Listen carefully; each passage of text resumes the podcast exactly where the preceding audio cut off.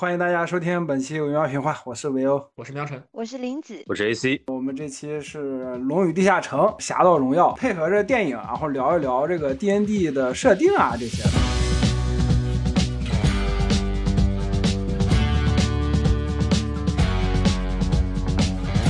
没玩过，我完全不懂，我也不知道这些梗在哪。逍遥很了解这方面嘛，所以我就把逍遥找来做嘉宾，然后跟我们一起聊这这部电影，还有《龙与地下城》的这个设定啊，这个风靡全世界的桌游吧，应该是啊。嗯嗯，对，欢迎皮大家。我是逍遥，哦，我是我我是比克，我哎，哎 我是皮皮克，克皮克或者我的逍遥都可以。有啊，呃呃，也也来过几次了，估计听众们可能都认识我。了嗯嗯嗯，嗯，那那我们统一一下称呼，等一下就是你你你使用哪个名号？请我我我我我知道这个这个就类似这个就类似于你在车卡的时候需要进行一个抉择，你你车的这个角色名和你这个玩家扮演者的名字。啊 你要二选没错。是的，是的，嗯，总之就是欢迎匹克来我们这期节目。嗯，那我们就来聊一下这个《龙与地下城》这部电影。这电影其实是刚刚上映不久，对吧？也就半个星期左右的时间。对对对，但是我普遍来讲还是挺受欢迎的。就是其实这个片子一开始看起来哈，它也是这种奇幻的题材，而且演员阵容呢是。半闪耀不闪耀，可以说就是 Chris Pine 确实是一线咖，然后米歇尔·罗德里格兹，如果说你看那个很多商业片，你也知道他演过《速度与激情》，但整体来讲，这个片子的演员可能知名度没有那么多的一线。那大家其实一开始对这个片子，然后加上 D N D 本身是一个呃，就是历史很悠久，有非常多的信息，但是因为信息太多，反而大家会觉得太过繁杂，无处下手的感觉。就很多不管是观众众啊，还是说 D N D 的爱好者，在这个片子上映之前，其实对他都没有那么高的期待，但反而没想到的是，这个片子在影院一上了，我们自己的信息环境里面能看到的几乎全是正面的评价，同时它在大众范围的那个视野里面，也基本上是一个还不错的打分。然后不管是烂番茄还是豆瓣儿哈，好像给的都是一个比一般的商业片还要更出挑一点的分数这样子。整体来讲，觉得还是挺多惊喜的，就是。嗯，我对他的期待本来也就是那种一个普通的好莱坞商业大片嘛，就是看完之后发现，呃，的确是一个普通的好莱坞商业大片，但是 但是就就给人的观感就不一样，因为这这两年这这这些年来好莱坞的这种视效大片儿。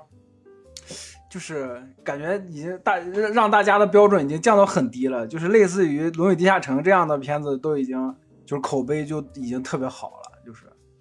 就是，哎呀，就是就是你你你你的意思就是说你出来的呗？对，就是比出来的。就是就是这说的简直有点数字成名那个感觉。我觉得我倒是想就着老连这个话往往下说一下，就是说关于是不是大片儿这个评价，确实是我们多数人都在考量的一个问题。因为如果大家比较熟悉《龙与地下城》这个世界的设定，你就会发现说它的一些很关键的设定，其实已经出现在了一些真正的统治级别的特效大片儿里面。最典型当然就是《指环王》嘛，对吧？就《指环王》这样的电影，它就会给一个定位，就是它它就会让大家知道说啊，原来好莱坞大片是有这个龙的，有这个西方奇幻背景的，然后有一个史诗一般的展开，而且大家穿的衣服都是铠甲呀、长袍呀，很帅的这些东西。那大家可能就会觉得说，哦，这些元素哈，呃，就是就是大片该有的。那《龙与地下城》要拍一个片儿，肯定是大片啊。可是恰恰是，如果说你玩过跑团，你对 D N D 的整个设定有了解，你会发现说，它当中很多东西其实和大片的设定是有相悖的。比方说非常复杂的设定，呃，比方说一些非常小众的、很死宅向的一些趣味，这样的一些东西，反而会让我们所有这些粉丝在这个项目立项的时候，就会开始担心说，如果他太想拍一部大片，而抛弃了这些我们真正认为是属于这个世界的趣味的话，那就有点本末倒置、得不偿失了。可是我觉得最后让我们惊喜的点是什么呢？这个片子尽管在视效的衡量上未见得是一个一线大片的标准，但它对于很多小众的甚至是宅的趣味的还原，却是如此的精到，如此的到位。我觉得这一点会是我们今天在聊这个片子的时候一些比较突出的重点。对，是的，我觉得很喜欢的一点就是，就是它整体的从头到尾风格是那种就是轻松愉快的，然后就是纯粹的，就是想让观众享受这么一段很快乐的时光。其实跟跑团的时候，就是我们玩《龙与地下城》的时候，就是整个我们追求的体验其实是一样的。就我们不是说来跑团，是大家围在一桌前是想想讨探讨什么，就是非常严肃深刻的话题，或者什么一定要感人至深，让你落泪什么什么之类的。我们没有，其实就是来玩的，就是来来享受这么一段这个很快乐的时光。然后其实大部分的电影，其实大部分好莱坞大片应该做到的也是这个。但是最近反而很少看到有这种，就是纯粹让观众这个享受一段快乐时光的这种好莱坞大片出现了，所以大家反而觉得眼前一亮。但是实际上，其实就是。我们之前喜欢好莱坞大片，为什么？就是很多就是因为这个原因。嗯嗯，对对对，就之前那种本来应该是让宅很开心的片子，会有一群人出来批评你说你不懂圣经，你对这个片子的批评都是都是没有文化的哈。就是这个片子隐喻了这个什么神在人间呀，然后什么什么什么那个恶魔从天上来呀，就是这些又来了是吧？又开始了，又又开了是吧？又开了是吧？我操！好的啊。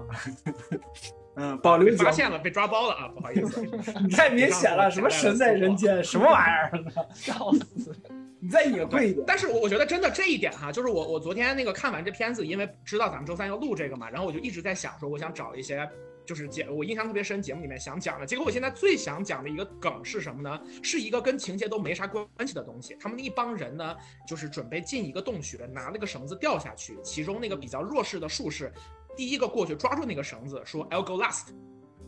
就是一般来说，在所有的好莱坞冒险片、主流电影当中，就是那个拿出绳子的人会说 "I'll go first"，他会说他最先下去，这是一个展现这个人物英雄气概和男子气概的这个部分。结果他上来非常非常认真的昂首挺胸的对旁边的人说了一句 "I'll go last"，那儿整个影片鸦雀无声，但是我爆发出了非常洪亮的大笑，就是就是从这一点上来讲，他。设置这个情节的方式就是一个特别死宅的，并且就像刚刚匹克说的，他就是为了把你逗笑，他就是为了给你提供一个那种轻松的体验，就是在看这个电影的整个过程当中，你都很强的能感觉到这种 entertaining 的这种，就是你就是非常娱乐的那种感觉，就那个气质本身就是也和那种死宅开玩笑的感觉特别像，我特别特别喜欢那个氛围。对，这一段就特别像在跑团的时候，就是。一般要进入一个什么地方的时候，DM 就会问你说：“来，我们行进的这个先后的顺序是什么？”所以圣武士就先下去了，穿着穿着那个重甲的圣武士往前走了。所以那个穿着身上没有盔甲，只穿了一套衣服的术士，这个比较脆弱的术士就放在最后面。这个玩游戏的时候也是这样子的。哦，这个梗是在这儿。对对对，因为毕竟是个那种密道嘛，就是那种小的那种。你想想，敌人先来的时候，肯定要让肉盾在前面，要不然要术士术士，特别是在低等级的时候是特别脆的。我就记得我第一次带团的时候，就是那个，啊，不大，我我第一次当 DM 的时候就不大会掌控这个怪物的强弱的时候，就是一上来就把第一个回合就把我们的术士给干趴了，就，而且那个术士是我女朋友，然后。差点，而且差点当场救不回来，就就是那种感觉。就术士低等级的时候，术士、法师这这些角色，就是特别是新手玩的时候是特别脆的，对，所以他要放在最后面。哎，当场就差点就是一个电影当中在结尾才会出现的生离死别的情节，就那么即将发生了就。哎，对，哎，那那你当时你女朋友是第一次跑吗？还是？对，都是第一次跑，我也是第一次带。哦，对你也是第一次当 DM 跑，对对对对对。哎对，哎对，那说起这块，我想问一下，你们是最早是就大家都是最早怎么接触到《龙与地下城》，或者是知道这个东西的？我最早是应该是，就是，其实《龙与地下城》就是从你身为一个宅嘛，嗯，怎么样都会听说过这个名字的，但是只是听说过这个名字，就是听起来感觉它就很复杂，然后一直到。我会开始接触的时候是一个直播的那个跑团的节目，叫 Critical Role，我不知道你们有没有听过，就是它是一个呃一个几个那个美国的声优，然后配音演员，然后他们本身自己就特别喜欢跑团，然后他们把他们这类跑团做成了那个直播节目，然后这个这个团里面有很多特别大牌的声优，他们的 DM 是呃 Matt Mercer，就是那个《守望先锋》里面麦克雷的配音。哦，然后然后他们的团里面有那个 Laura Bailey，就是《魔兽世界》里面吉安娜的配音，还有那个呃那个还有还有那个《魔兽世界》里面伊利丹的那个配音，还有那个呃《最后生还者》里面艾莉的配音。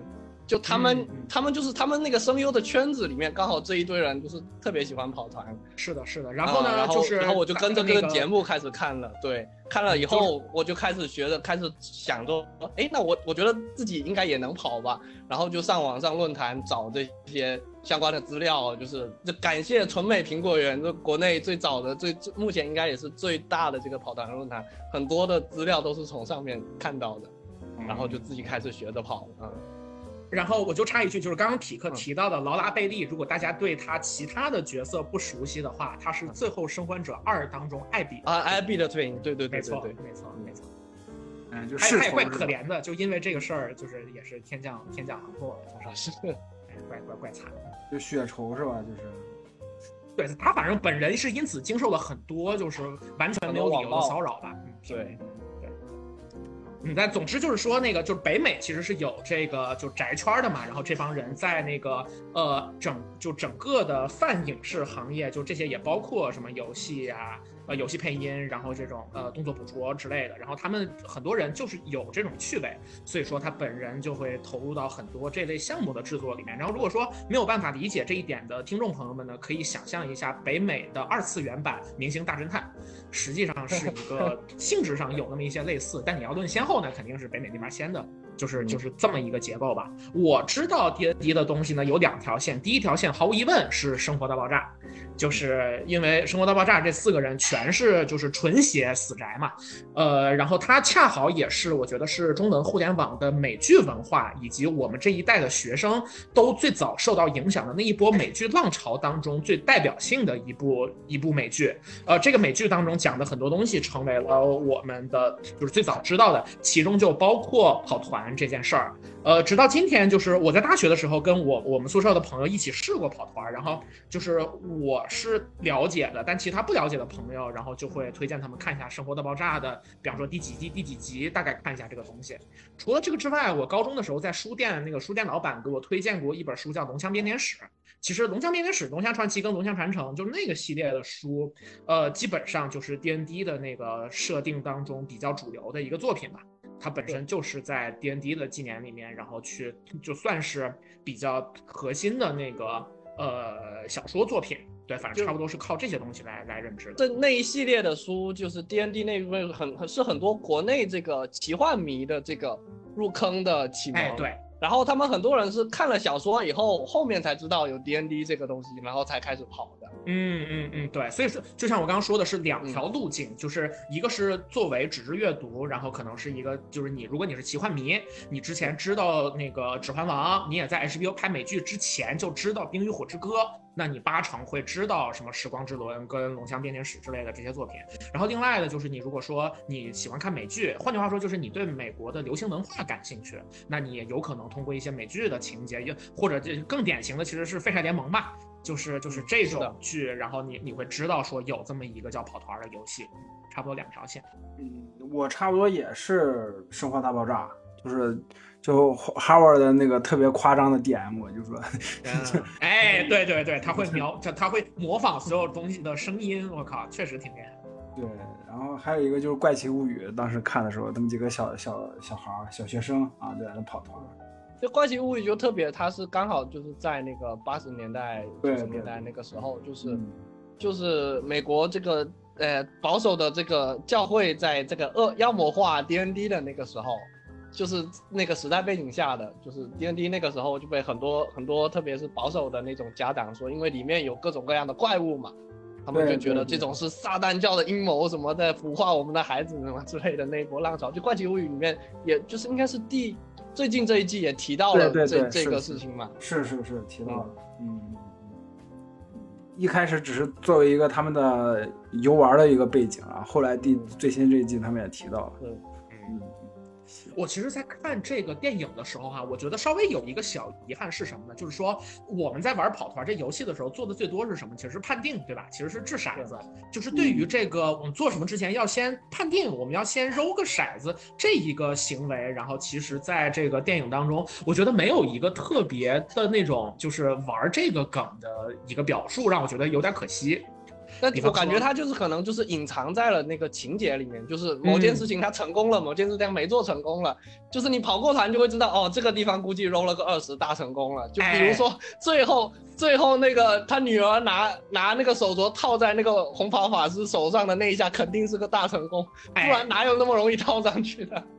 是的，是的，是的，对对，就是就是，如果说有跑团经验的话，真的看到所有这些东西，一下子你就会想说，哎，他肯定是 揉了个非常非常非常厉害的点数出来。就是我觉得，假如说他能用一个更 meta 一点的做法去做它，就比方说让骰子这个东西作为道具在某一幕当中出现一下，我觉得可能都会更符合一点大家的期待。因为就是就是揉揉点这个事儿，确实是大家在玩这个游戏的时候最经常在做的事情。就说起这个哈，我我想再岔开一句，就是说《流浪地球一》。这个电影当中有一个非常酷的设定是什么呢？就是他们最后要去那个用春节十二响那个程序去点燃木星的时候，然后呢，那个科学家，呃，那科学家其实就是《流浪地球二》当中的那个朱颜曼子演的代表的孩子。总之就是那个少年科学家在准备做这个事儿之前，拿了两个骰子出来揉了一下。然后揉完了之后说，哎，咱们要做这个事儿。那一下是我觉得《流浪地球一》一个让我印象非常深刻的亮点，就是它是特别有那个味儿的，就是就是这个东西。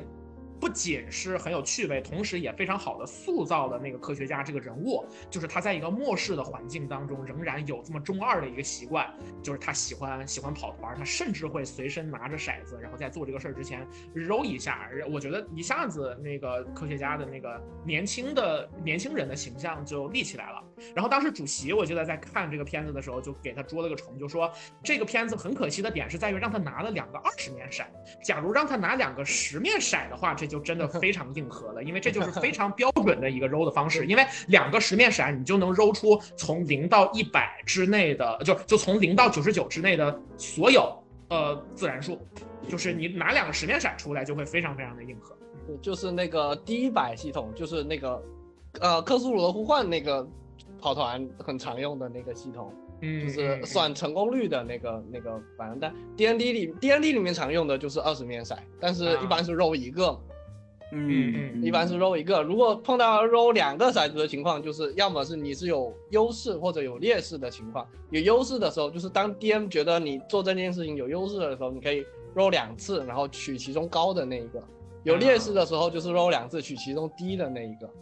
就是去掉一个最高分和去掉一个最低分。对对对对对对，这样好复杂，真的好复杂。就是我大家那个时候其实都猜的就是说这个片的片尾彩蛋会不会是。字幕过去以后，一堆人穿着这个现代的衣服说：“好了，下周继续吧。”啊，对 对对，结结果不是围坐在桌前。但是确实，我觉得就是，呃，这个片子就是纯粹讲了一个在那个世界中发生的故事，嗯，反而就是没有很明显的显示说这是一个游戏。我觉得就是纯粹的一段故事的话，反而对于啊大部分的观众来讲更好带入。这个如果。再讲再讲是它是一个游戏，是一个跑团的过程的话，可能啊讲起来就更复杂。它其实砍掉了很多，就是看起来可能死宅会觉得很好玩的东西，但是反而就是把整个东西精简化了，就是让你提供这个讲这么一个故事的这个体验。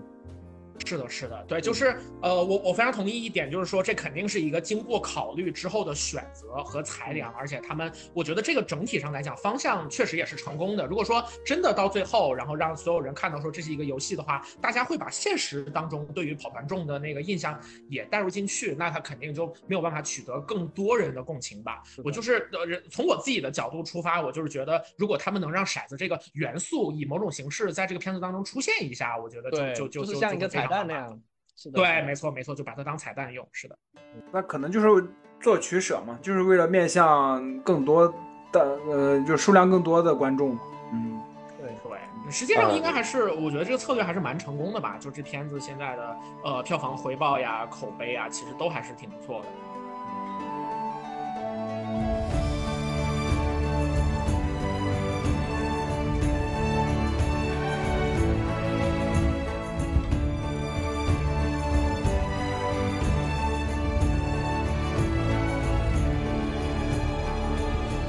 关这个怎么样让你说死宅也好，或者说让目标人群能够意识到这是个游戏。嗯，你说到这个，其实我想到几个尝试做过这方面设计的作品吧，一个是《头号玩家》，然后还有一个是《勇敢者游戏》，也就是比较更为文明的《Jumanji》。这俩东西其实也是类似于这种现实当中，我们是一群玩家，然后我们到一个代入感非常强的奇幻的世界当中，然后展开一些冒险呀或者其他的内容。但是可能区别就在这儿，就是说，呃，主 j i 它是每个孩子，然后进到这个盒子里边啊，进到这个盒子里的世界，然后他们，呃，其实是非常充分的代入自己，他们是完全失控的状态。然后你包括说头号玩家，虽然说其实你知道，屏幕外的这个人在带着 VR 的这个人，他是在控制着自己的行动的，但是他前期没有告诉你这件事儿，这是一个非常，嗯，怎么讲呢？好的先决条件吧。然后我觉得在这几种案例都摆在前面的情况下，这个片子它所做的取舍。就很明显，其实就是刚才咱们讨论的这一点，就是我觉得可能对于他们来讲，这个骰子这东西就是可以舍的东西，但是他用非常巧妙的一些地方，能够让你意识到这件事儿，比如说他们往这个城里边混的那那段啊，我这个印象非常深刻，我记得是男主还是法师来着，他的脚踩到了那个地砖里面，把那地砖踩碎了，然后脚陷进去了，这个就。对吧？就是一个非常啊，是那个味儿特别对，明显就是揉了个明显揉了个一大失败，这就是会，而且这就是会让你丢命的那种大失败。但是我觉得，为啥他这么做反而也是不会让核心玩家感觉失望呢？我觉得还有一个很重要的事儿，是因为过去这几年里头，我们见过无数的游戏改编，甚至你再扩的大一点，就是漫画改编的东西了。我觉得就是大家对于。有改作品、漫改作品，不太可能，嗯，充分的还原原作精髓这件事儿，甚至已经形成了一个潜移默化的共识了。你尤其是我觉得游戏改编的作品当中，成功的它就没有几部，所以大家在看的过程当中，可能实际上大家的预期都是没有抱那么高的期待的。这一点你说的大一点儿，你觉得甚至于《龙与地下城》这个电影，在它上映之前刚出的那两版宣传片，你怎么看怎么感觉它像是个烂。你想，你不会抱那种期待，说我能在这里边看到这么多所谓的小巧思，所以说他反而在这样的情况下，你看到那些小细节的时候，你反而觉得哇，这太有意思了吧！而且他甚至设计了很多比较，你说是在捏塔以往的一些经典的，也就是在使用着 D N D 要素那些大魔幻的东西，比如说那条肥龙。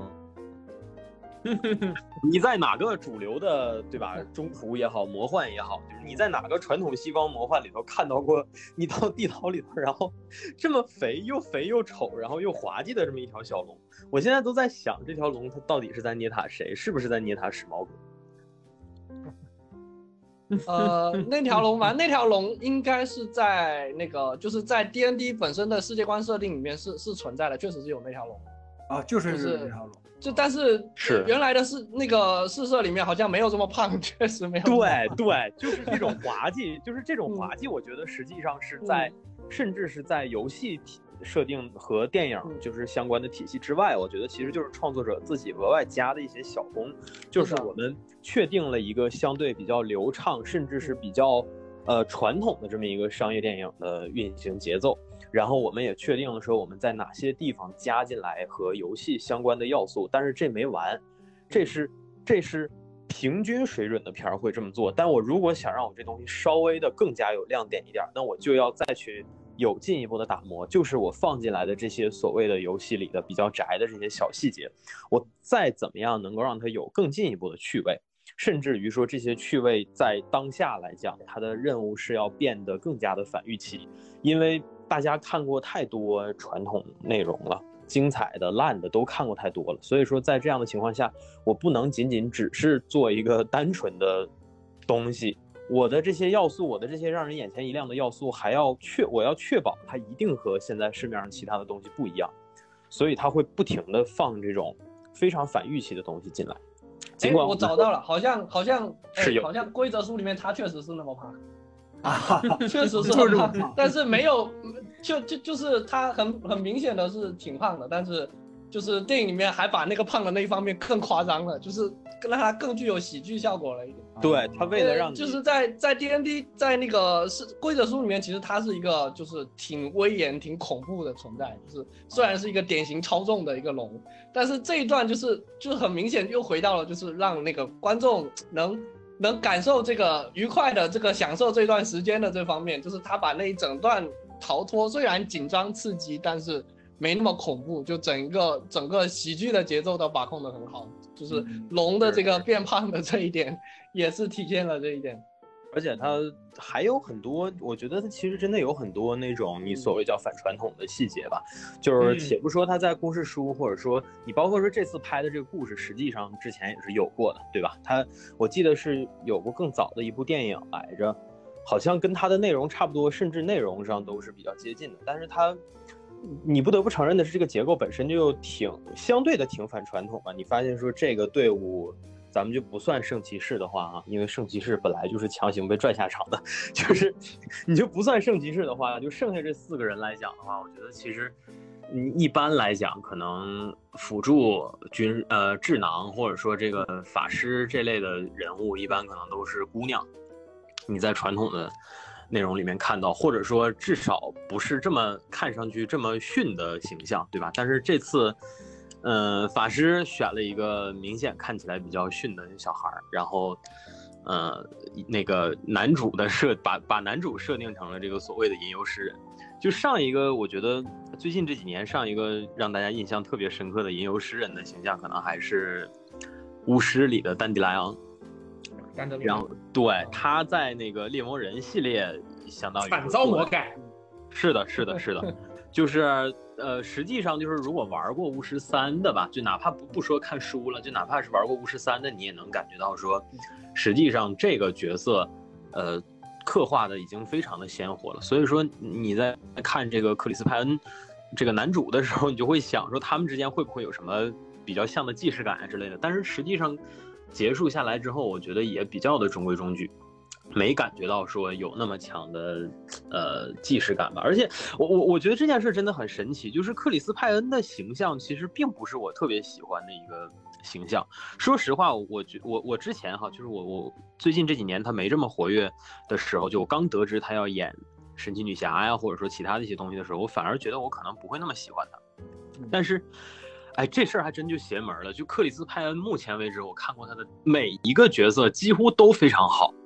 就是属于那种你哪哪也挑不出来啥毛病的这种，就特别。克里斯潘基本上可以算说是，就是只要有他在的电影，就是只要有他的个人魅力在，这部电影至少不会难看。是的，是的。就是他已经达到了，但是他其实他的在好莱坞的所谓的咖位没有真正到这个超一流的那种水准。没错，没错。你只要有他在这部电影，肯定就不会难看。这这像《龙与地下城》就特别明显，就是很多像。男主角的那个戏份，就是你如果换一个演员来来演，都没有他那么讨喜。特别是你甚至换一些这个好莱坞的这个超一流的当红炸子鸡来演，都不会有克里斯汉恩来演的那么讨喜。没错，就是他会很容易的，就是把自己这种各种地方脆弱的那一面，就很很明显的展示出来。他的人物本身又很立体，又他虽然这个人物其实，在剧本里面。不是那么真正那么立体的一个人物，但是有了他那张脸，有了他那些动作表情，他说的台词，反而人物一下子就立起来了，真的很神奇。这个真的很神奇。是的。然后你考虑到说，这个男性两个男性承担的都是偏辅助或者说偏法师这类的角色，然后反而是这个真正打架的全都变成了女性，对吧？这是真正的 female power。女主就是米歇尔·罗德里格兹老师，现在大家更为熟知的，可能她演过《速激》系列，她在《速激》系列应该算是女一号了吧，到现在为止也是。但是，呃，就在我刚刚前两天重温这个《弯刀》的时候，我我我会发现说，其实她当年在《弯刀》当中的个人的那种形象、气质，包括状态，反而我觉得其实是整体是最好的。她现在反而给我的感觉会偏。怎么讲？他现在可能更壮一些，更偏中性化一点的感觉所以他演这个，他是个野蛮人，对对，他演这个 Barbarian，对嗯，我觉得可能也是受速激系列的影响，所以在这里就是我们再轻轻的谴责一下范迪塞尔老师。他他最早他他他刚一出来的时候，我就觉得眼熟，然后看完以后我查了一下，就是他，我最早看他应该是在《阿凡达一》里面，就他演的那个角色，就看着眼熟。有好多他演过嗯对他演过很多这种偏野性，然后偏偏偏性感的这样的角色。他最早的时候实际上走的就是类似的路线嘛。弯刀第一部里面，他和杰西卡阿尔巴，哎，弯刀一有意思的就在这儿。弯刀一里面一共三个，就是所谓年轻漂亮的女性演员哈，女性主演，呃，那个。杰西卡·阿尔巴和她，她们俩实际上就是把拉丁女性身上的那种美、那种性感、那种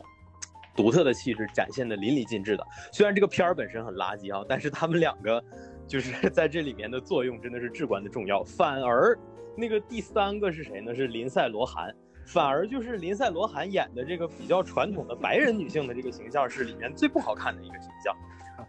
就是她看起来整个看起来就是非常的浮肿，而且人物人物的个性啊之类的也没有那么讨人喜欢吧，只能这么说。所以其实这个演员我觉得本身还是挺，就是他他算是挺有意思的吧。然后，但是我只能说我之前搜海报的时候，我发现啊女野蛮人是她，但是我脑子里头一点都不奇怪。我觉得如果不是他的话，我现在能想到的可能还有一个人是吉娜卡隆，就是之前在《死侍二也是个》摔跤手。哎，对，但是很可惜，他因为之前的一些极端的言论，然后被迪士尼给 cancel 了。否则，我觉得你想到的是，就就是就你想到的是他，我想到的是同时演了《蚁人三》跟《曼达洛人》的那个。哦蚁人呃，我找一下，他是叫啊凯蒂奥布莱恩。我知道你说的那个那位了，就是《蚁人三》那个 liberating 的那个领袖。对我我我没知道没，错没错，啊他其实也演了曼达洛人，但豆瓣上没有没给他上。是可能还没结束，他是那个，估计他演的是第三季 Moff Gideon 的，嗯，他其实之前就出现过，他就是 Moff Gideon 的那个船上的一个一个办公人员，然后他现在是那个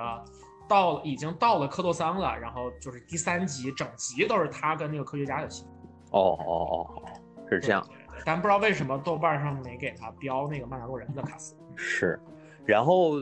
我觉得就是比较有意思的也在这儿吧，就是其实这一部你会发现它比较刻意的，呃，它甚至是很刻意的规避掉了很多比较传统的大家可能会觉得油腻、会不那么喜欢的设定，比如说男女主之间明明就是亲密无间的关系，但是也不是亲兄妹，但是也不是情侣。对吧？就是你你看完整个片子，你会发现说这个女主就是这个野蛮人，她是真的算是男主和男主女儿生命当中最重要的那个女人，但是对他们之间真的不她是我的啥呢？她是我孩子的妈，就是只是这么个关系。对，就是你管我叫妈，然后那个我管你叫哥，就类似这种我们各论各的这样的感觉。就是他，他其实我觉得他就是规避掉了这这样的一一些感觉。然后你包括说，呃，队伍里面真正来电的，或者说看对眼儿的，就是小法师和德鲁伊，但是实际上他们俩的关系也不传统嘛。就首先这个，这他是术士，他不是法师。哦哦，对对对对对，术士，对这个措辞要严谨，措辞要严谨。威对对，的因为因为因为为什么呢？因为大大部分在 D N D 里面，大部分的职业就是智力对他们来说比较重要的，基本上就是法师了。哦哦，然后，所以为什么那个那个吃脑子的怪兽，为什么经过他们四呃他们五个过去，一个都没有进攻？因为他们五个的职业智力都不重要，所以智力估计都不高。哦术士术士哎。施法靠的是魅力，然后圣武士施法靠的也是魅力，诗人施法靠的也是魅力，那那块我还在想，这不就是德说鲁伊施法他是蠢货吗，？野蛮野蛮人就是更是直接靠力量的了，是的，是的，是的，是的啊所以他们都不靠智力，所以这个他确实他就埋了一些很搞笑的这种，就是确实跑过团的人才知道的梗。啊，没错没错就是他的现象是那样，就是你一般的观众可能看过去就过了，但是对熟悉跑团的，就是背景设定就会知道说，哎，他其实都是符合那个设定的。这就是哦好的设计嘛，这就是我说的那种，你光放这个要素进去，但你要你要对它进行二次的考量，就是说像刚才逍遥老师这种解释出来，就是说你作为游戏粉，你看到那儿你会更加的拍大腿，但是你即使不是游戏粉，你是普通观众，你看到那个地方，你也会觉得好笑，是因为它实际上就是在说他们几个没脑子嘛，对吧？对啊，伤害性不高，侮辱性极强，它其实就相当于是说你展示出来的那个比较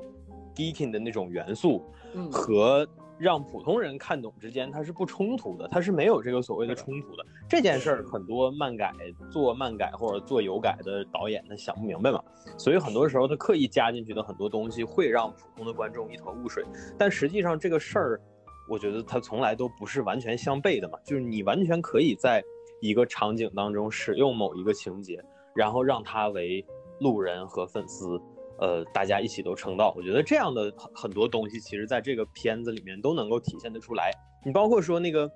脚踩到地上，怎么就能把地砖踏碎了？就是它虽然其实也是一个比较诡异的事儿，但是你考虑到说那一段发生的时候，你已经习惯了片子前三分之二当中他给你营造出的这种就是比较有点沙雕的那种调性了，所以说你看到那儿，其实你也你也不觉得奇怪，你也是可以理解的。然后甚至于说，包括很多地方的大成功，你也能很明显的看得到。就比如说，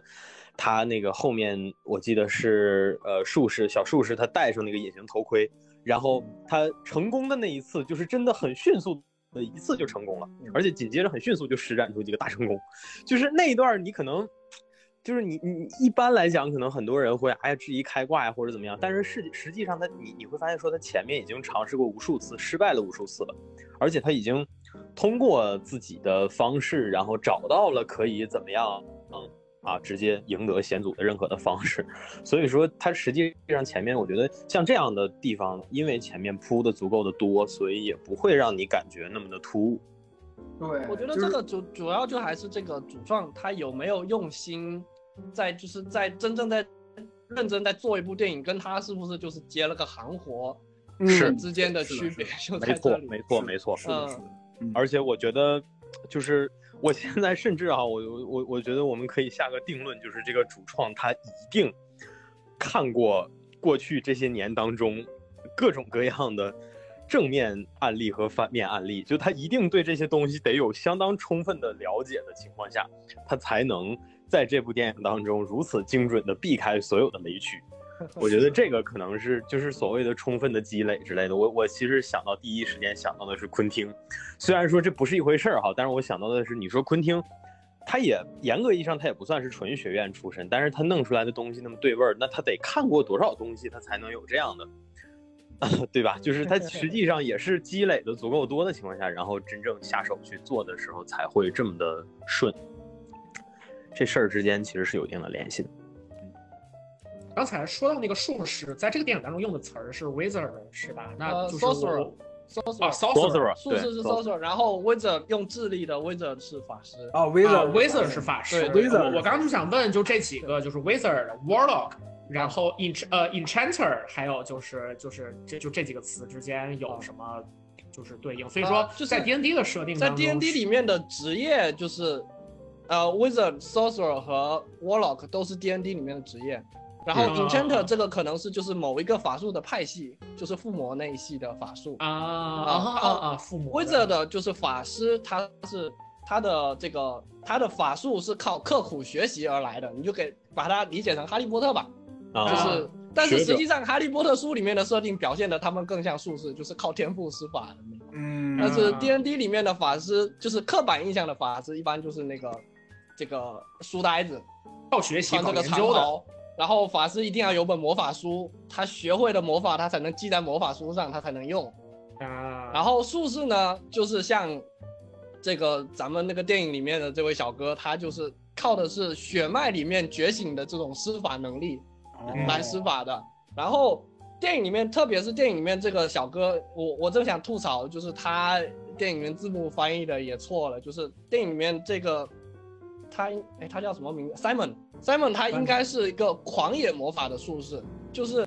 他的法术会有一定的几率会出问题。哦，所以他在那个他在一开始在那个小剧场里面骗人的时候，就是他的法法术狂野法术出问题了，一下子就把重力给反转了。平时他是放不出来那个法术的。哦，啊，对，他是狂野魔法的术士，然后电影里面给翻译成了自由魔法，自由魔法大家就看不懂它是什么意思了。啊，嗯，就是他的哦他的法术法术会有一定的几率会，就是他施法的时候他要揉一个骰子，然后揉到不同的情况，DM 会根据一个表来说他这个法术出了什么问题，这样子。然后 Warlock 呢是邪术师，国内的翻译的邪术师就是 Warlock 一般是跟某一个特殊的存在，是恶魔也好，是什么古神也好，签订了契约，然后获得了魔法的能力啊。就是我呃就是我自己最喜欢的，我自己的一张卡就是个邪术师，是一个那个左耳精灵邪术师。啊，左耳精灵啊，是很适合干这一行的感觉。呃，然后那这电影里面没有，然后电影里面最典型的法师就是那个红袍法师，就是塞尔的那那一堆红袍法师，哦，他们都是都是就是就可能全全整部片子里面比较聪明的就是那就是就是红袍的那个反派，其他人都不大聪明。啊嗯啊！我其实刚刚就想问说，因为就是我自己接触所有的这些就是设定和派系，就来源非常复杂，里面甚至有网络小说，然后网络小说它的那个来源其实就更直接是魔兽世界，是顺着那那那个线儿来的，所以说我脑海当中就一直有一个印象，就是术士的力量。都来源于恶魔，然后我就想说说，我刚刚其实就想问这个问题，然后其实魔刚刚就兽世界里面的术士就是 Warlock，就是 Warlock 就是是？D N D 哦 D N D 里面被翻译成邪术师啊。啊啊啊啊！这样，对。对对对对对。然后那那关于奥数这个词的那个定义是什么？是跟哪一奥哪一边比较相关？如果如果奥数按照 D N D 里面来说，奥数其实就是魔法的同义词，啊，哦，就是 Arcana，就是呃在跑团的时候，就是比如说碰到某一些魔法物品，然后你想辨别它是什么，或或者魔法的刻的符呃文字啊什么的，你想辨别它是一个什么法术，然后 DM 就会想让你过一个奥数的检定，就是你对魔法了解的多少。能够断定说你知不知道这个法术是什么之类，大概是啊举个例子，大概是这样。就像不像魔兽世界，魔兽世界里面的，呃，但是魔兽世界里面的奥数其实基本上也是魔法的同义词，因为魔兽世界里面法师，我记得法师的，呃，三系嘛，冰火跟奥数，然后冰系跟火箭魔法实际上都是通过奥数模拟出来的，嗯，所以基本上来说，奥数差不多就可以当做魔法的一个同义词替换吧。哎，奥数奥数这个词儿是魔兽专有的吗？也不是，也是挺不是啊？挺英雄联盟里就有啊，嗯，对，也是挺老的一个词。哦，这样，英雄联盟里面都有，然后中中国也有互联网小，就是网络小说叫《奥数神作》之类的。啊，是的，那个还挺有名的。嗯嗯嗯，因为是那他的作者就是《诡秘之主》那个作者乌贼。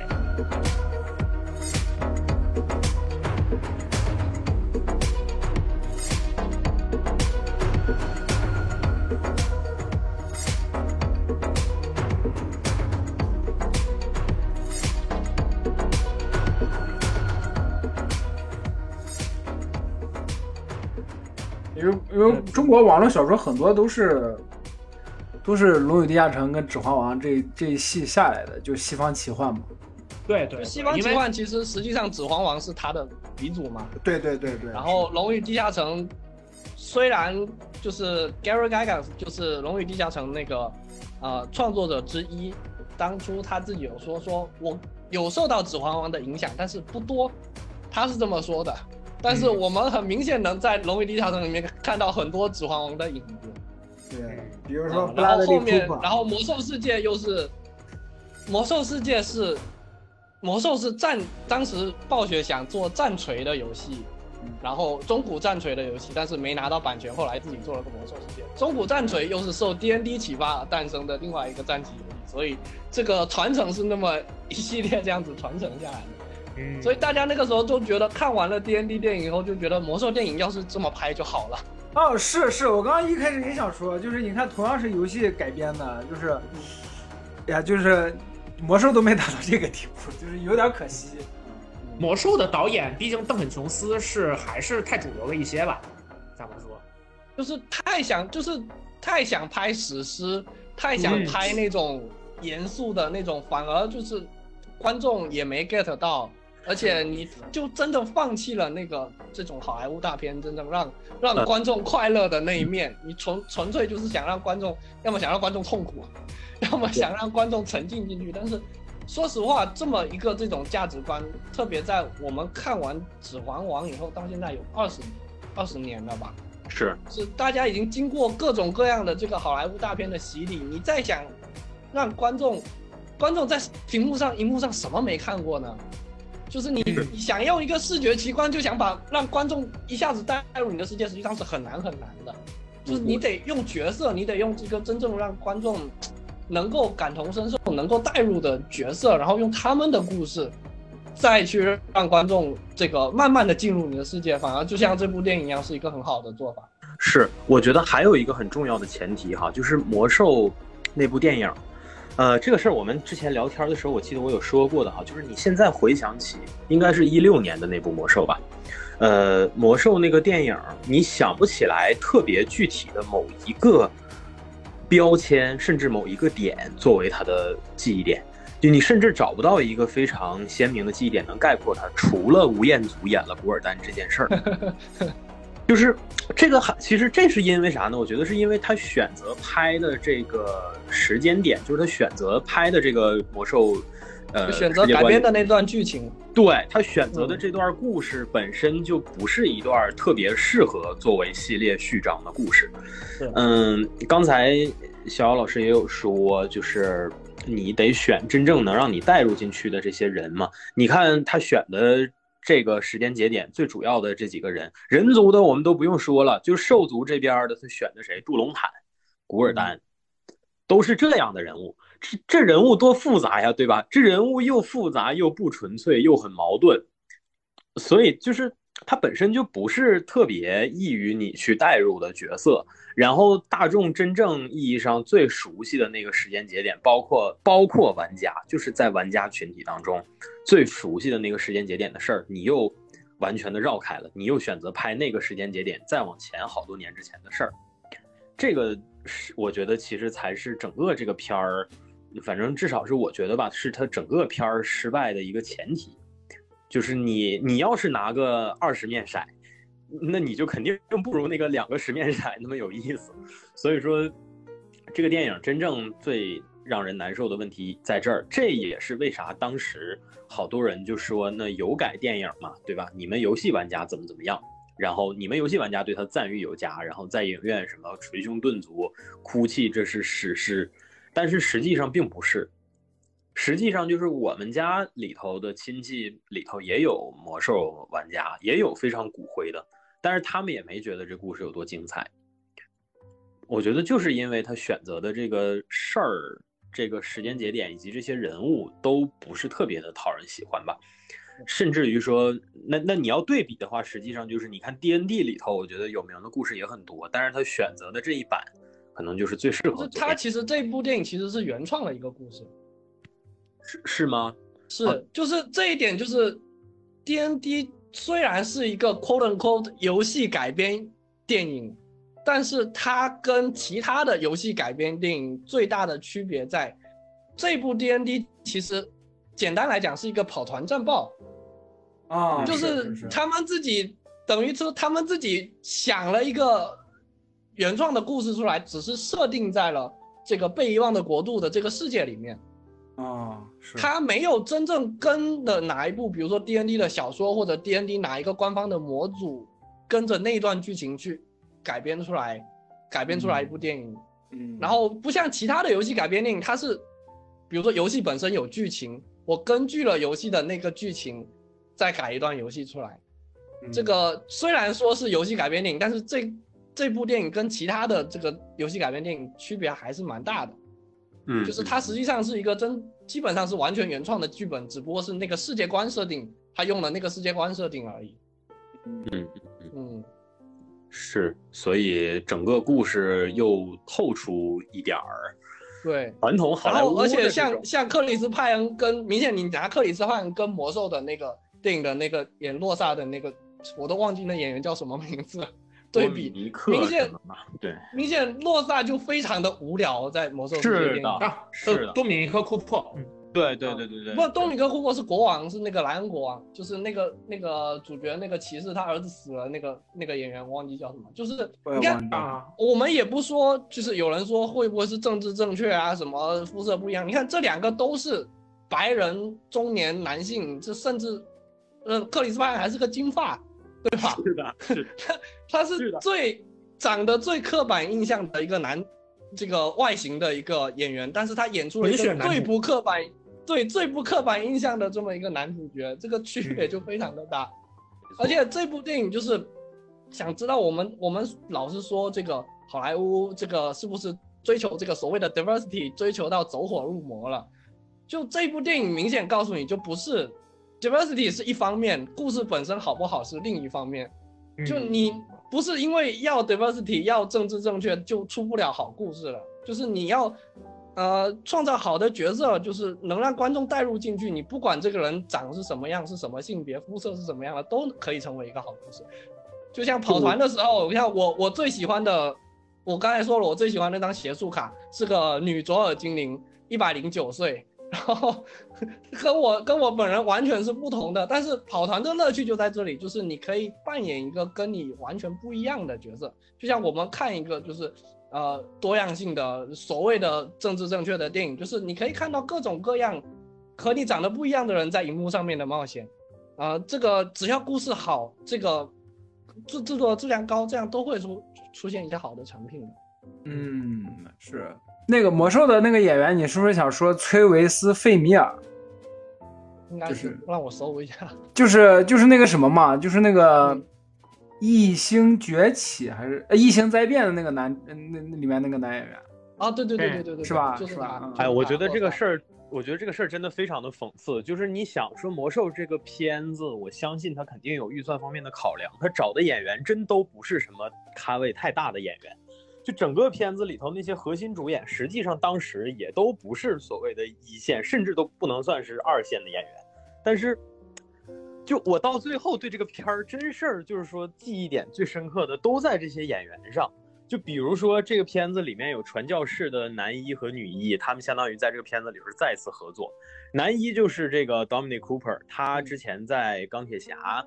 不是他在那个美队，说的是魔兽那个电影是吧？对对，魔兽那个电影，对，就是他在美队那个系列里他跟小花演的，对他演的是这个。呃，钢铁侠的父，钢铁侠他爸，对，然后那个女主鲁斯内加，她是神盾局的小花，然后也是传教士里的女一，他们俩相当于是 第三次在就是另一个宇宙、另一个改变作品。他俩那时候还是夫妻档，好像是，后来是是，对对，然后再有就是演麦迪文的那个呃先知的那个那个演员，他是之前在 X 战警演过天使的本。本福斯特对本福斯特老师，他最近这些年已经把自己锤成了一个纯硬汉，而且是个糙汉型的演员。他后期演的东西都是偏西部这种风格。就我，然后还有这里头好像演演杜隆坦的是那个托比坎贝尔，是我个人非常喜欢的一个英国演员，但是他在好莱坞好像就没有接到过什么太好的角色。反正真的是现在回头一想，感觉都是跟演员相关的。就这个片子本身。呃，情节什么的真的没有印象了。可能唯一你要逼着我想，我能想到的就是，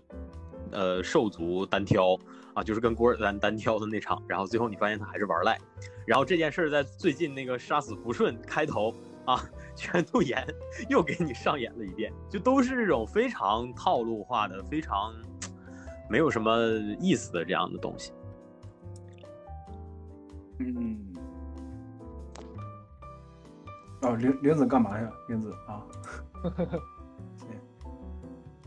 玲玲 子说她有点事儿，就先撤一会哎呀，这完了，我们的 D N D 设定两两大支柱倒了一个，就剩下逍遥了。哎呀，行。啊，对他们那个最后他们打那个什么，就是他们两只手，一个是土的手，一个是那个。死亡魔法的手，那会儿我就在想，他们会不会打着打着开始猜拳？结果没有，我挺失望的。就是不瞒你说，我也有完全一样的想法。那么那个他们两个用的应该是其实是同一个法术，哦，叫毕格比之手，就是召唤出一只巨大的手出来，然后那个手可以攻击，然后甚至可以把人拖起来送到某个地方，这样。嗯说到这儿，我其实也也是我一开始觉得那个红袍女法师，没准儿后面会是我们这伙儿的，结果没想到电影开篇就告诉你说她是个反派了。我一开始以为她是那种看起来比较阴质，然后实际上是因为有什么困扰之类的，比如说像逍遥老师刚才说的，她跟邪神签订契约，邪神牵制他的大脑，然后让他整个人看起来阴森，然后大家会帮他解开心结之类。你看我现在一脑补，我就全是这种特别酸臭，就是 特别套路的，而且之前肯定有人这么做过的这样的情节，结果他真没有，他就是个纯粹的反派，他长得像那个 Miley Cyrus，然后就是。我我前面还在想，我说这个人后面有什么鬼或者之类的，但是没有，就他也没有什么所谓的反转，也没有你之前已经看惯了的这种洗白也好，或者怎么样也好，他就是个纯粹的反派。对，而且被石头砸死了，对吧？对，但这事儿就很神奇，砸死的那段还捏塔了一下浩克摔落地，没错。啊，就那段 purely god，对对对，然后对对对，我靠！所以它里边其实不仅仅是 D N D 梗，我觉得它也捏塔了很多经典，你说奇幻也好，科幻魔幻的大片儿里头的很多梗。呃，在这些方面，你无疑都能在之前的影片当中找到一定的对应。然后你考虑到说，其实这些 I P 或多或少也都曾采用过 D N D 这个体系当中的一些设计。我还记得我第一次接触 D N D 应该是是高中还是大学，我现在印象没有那么深刻了。反正那时候朋友跟我讲了这东西，然后我们比较喜欢一起开脑洞之类的。当时他跟我讲，他说最近他在研究 D N D 系统，然后说我们要不要车几张漫威的卡呀？然后我们一块儿研究了一下，好像是车了一张鹰眼出来，但是还没车完整。我那个时候就对整个这个。一张卡当中涵盖的各种各样的信息，乃至这个体系的庞杂的程度，产生了一定的深刻的认知。但是你要真说 D N D 相关的实际去玩的话，我其实没玩过特别本格或者特别正统的。我玩的可能都是基于 D N D 框架改编出来的，相对简化了一些的那种桌游啊，或者是其他的一些游戏。都是这些东西相对的多一些，所以实际上，现在的嗯，我们能看到的各种奇幻之类的，它实际上你都可以某种程度上你都可以理解为说它是 D N D 的衍生产物吧。这次大部分来说是，对，这次也算是认祖归宗吧，只能这么就是或者 就是说导演他没有那种架子，就没有觉得我是 D N D，我是这个。这个史上最长寿的这个桌游，我是什么？我就一定要要把它拍成什么样？就是他反而很轻松的，就是简单的，就是我纯粹就是想拍一个这个故事，一个团队冒险的故事。然后我想用什么，我也想能想到的东西，我都给它用进去，然后尽量让观众这个开心。差不多就是这个感觉，没错，没错，没错，就是平衡把握的很好，而且，而且这个事儿我其实想到之前跟林子老师录那个 HiFi Rush 那期的时候，我们提到过一个事儿，就是 HiFi Rush 这个游戏它有意思的地方也在这儿，就是它当中的这些显而易见的东西是如此的传统，甚至于说它想要做一款让你爽的游戏的这个思路也是如此的传统，但是呢，在当下这个多数。东西，多数作品，多数创作者都选择以解构作为基点的这样的一个时代里头吧，它反而显得如此的特殊。我觉得 D N D 电影某种程度上也是这样的，就是这也是我们前面闲聊的时候所说的嘛，就它其实只是中规中矩的在做一个东西，呃，它往里面插入的这些巧思呢，实际上也就是它它它它的思路是传统的。它出来的效果虽然是反传统、反预期的，但是它往里头加东西的思路实际上就是传统的思路。它没有尝试着说我要把每一个角色做的复杂，把每一个角色做的挣扎、做的拉扯都没有。嗯，但是反而你放在如今来讲的话，真的非常的不容易。这个事儿其实。呃，我想到的是之前这段时间吧，你包括说从前两年开始到现在，呃，D N D 这个电影上映了之后，我看到一些人写文章的时候，有拿它跟漫威去做比较哈，很多人说什么秒杀漫威怎么怎么样，比漫威好看多了，就你能看到好多这种文案哈，就大家会不由自主的把这些东西放到一块去比较，尤其 D N D 这个片儿，它虽然是个算是怎么讲中古魔幻，类似于这样的一个色彩吧。但是它其实也是一些个性鲜明的角色组团组在一起，然后去对抗一些什么东西。它这个框架其实跟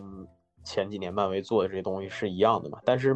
我们现在回头来看的话，你不得不可否认的就是漫威第四阶段几乎所有的片子，它的基调都不是很开朗基调。呃，且不说它开篇什么样子，就这故事讲到最后呢，好像都挺压抑的。也没有太爽快的，也没有太真正的笑。你现在回想我们之前看过这些片子，上汽最后结尾父亲死了，他也很悲哀。然后这个什么永恒族也是，对吧？永恒族最后那实际上他们就是接近分崩离析的这么一个状态嘛。你甭管他们拯救了什么，但是实际上这一群人到最后是那个样子。然后你看小虫三最后他失去了一切，然后别人对他也没有了记忆。奇异博士也是一样啊，就是折腾来折腾去，你以为最后把事情解决了，但是没有，结尾又爆出第三只眼之类的哈，都是这样的一些东西。黑豹虽然好，但是它的基调其实也是相对比较压抑，或者说至少是比较痛苦的吧。它它讲的是一个比较苦闷的故事。第四阶段就没有真正的爽，所以实际上这几年我觉得大家被这类影片。或多或少影响的吧，就是大家的口味啊，大家的预期啊，都会有变化。但是在这个时间节点出现这么一部电影，啊，它又不是漫威的，所以就 哎恰到好处的，我觉得能让大家产生一些这样的想法。这部确实就是有一部分，就是拿漫威电影宇宙里面最好的那几部片来比，那肯定还是比不上的。是很多特别在很多地方可以看到这个这个呃那个片。那个片这成本这个捉襟见肘的地方，比如说那个猫人的那个皮套就非常的明显是个皮套，对对，从鱼嘴里面救小斑猫人的那个场景，还有但是就是我很喜欢的一点就是它很多地方用了那个实际的特效，嗯，就是像那个那个可怜的 Jonathan 被两次被被想要被推出窗外的时候，那个鸟人是个实际的那个。是是是个实实际的装置，就人在里面化妆，对，可以操作的。然后里面的那个像龙翼啊，那个就是那个他好像是用了一个动作捕捉，让那个动捕的演员说话，然后让那个。那个龙翼的那个模型的嘴说话之类的，用了很多这个实际特效，就感觉回归到那个星球大战一开始的那个时候，用很多实际特效的那个。没错，没没错没错，就是包括说这个特效化妆，其实这些东西我觉得就是又有点特摄的感觉嘛，对吧？是是是是是，就我有个朋友就评价说，这赶紧再拍下去，以后就可以看到特色。再多对对，没错，其实它也是叫做说，相当于是把特摄元素。往好莱坞的主流的商业片里头融的一种形式嘛，它只是说这个形式可能是技法层面的东西。这个事儿之前在做的人是谁呢？是吉尔摩·德尔托罗呀，对吧？嗯，是的。陀螺这两年其实说实话不是不像前几年那么高产，或者说他的作品得到的曝光度吧，没有前些年就是势头正盛的时候那么高了。他最近这几年做的东西，要么是他比较私人的一些项目，比如说在 Netflix 上的那几个动画剧，就是 3D 的什么怪物猎手之类的；要么就是像水行这种明显奔着就是去冲奥的，其实对大众没有那么友好的片子。呃，实际上我觉得还稍微有点遗憾吧，就是尤其是你考虑到陀螺之前。有机会能够在 DC 做那个黑证来着，这件事儿其实已经传了，好像将近十年了都哈，到现在 连个剧本都没弄出来，然后这事儿也就放弃吧。对，就也就胎死腹中了。但是，嗯，就是我一直其实还是挺抱希望，说能有人把陀螺做事的这种方式。呃，多少的带一点继承一点下来，然后现在你在 D N D 这个片儿里头，反而你能看到一些，虽然可能是受限于成本啊或者之类的，但是咱就是话说回来哈，你要真用纯 C G 做，你那点钱儿，对吧？你也未必就能做出特别超的质感，没准儿反而还还还不怎么好呢，对吧？没准儿反而给人一种。就是比较比较廉价的，像一般油改的那种感觉。那还真的搞了个皮套，还有点皮套的质感。哎，没错，就好。他反而因为因为我觉得 Jonathan 这个角色也挺有意思的。你看他虽然是个偏搞笑角角色哈，但是其实在前面他们一直在描述这个人，包括告诉你他是异手龙人。我之前一直还在想，我说这个异手龙人。对，就是它鸟人嗯它翻译叫翼手龙，它实际上应该是个鸟类，我是个。鸟人，对对对对我之前其实就在想，我说他给你这个设定，他他一直在叨咕这件事儿到底有没有用，然后包括说他们为啥就那么着急，一直一定要等 Jonathan，结果 后面你你就发现说哇，原来原来这个作用在这儿是吧？原来强调它是鸟人的作用在这儿对，这这些设定就非常的好。对，而且那个笑话就很像那种单口喜剧里面的那种铺垫铺垫到了最后那个那一下出来爆下来最大的那个包袱，就是他第二次还想还想把它带出去，就这一点就是其实剧本的设计还是呃在这个方面还是挺精巧的，但是有些地方确实就是比如说像那个最后打那个红红袍女巫的时候，确实赢的有点就赢的有点太像跑团了，就就感觉赢的有点感觉是 DM 放水让他们赢的那种感觉。是的，是的，是，的。但是对于一些这个人物的这个处理，还有这种笑话的铺垫，还是挺精巧的。没错，所以我就说，为啥我觉得导演他一定是所有就是我们能想到的这些东西，他一定是都看过，他都看过的情况下，他他才能了解说，就是这事儿不仅仅关乎于说你确定你要往里头加什么，不确不不仅仅关乎于你要走哪条路，而是你要绕开哪条路，这个事儿我觉得才是真正重要的，也是他在这片子里做到最好的。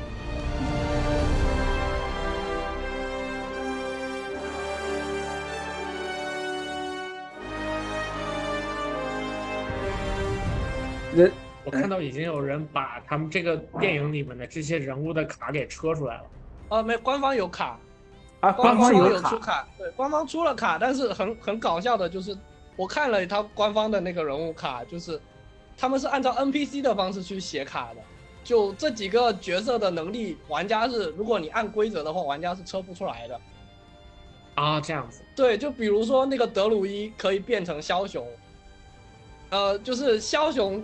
在 D N D 里面它是一个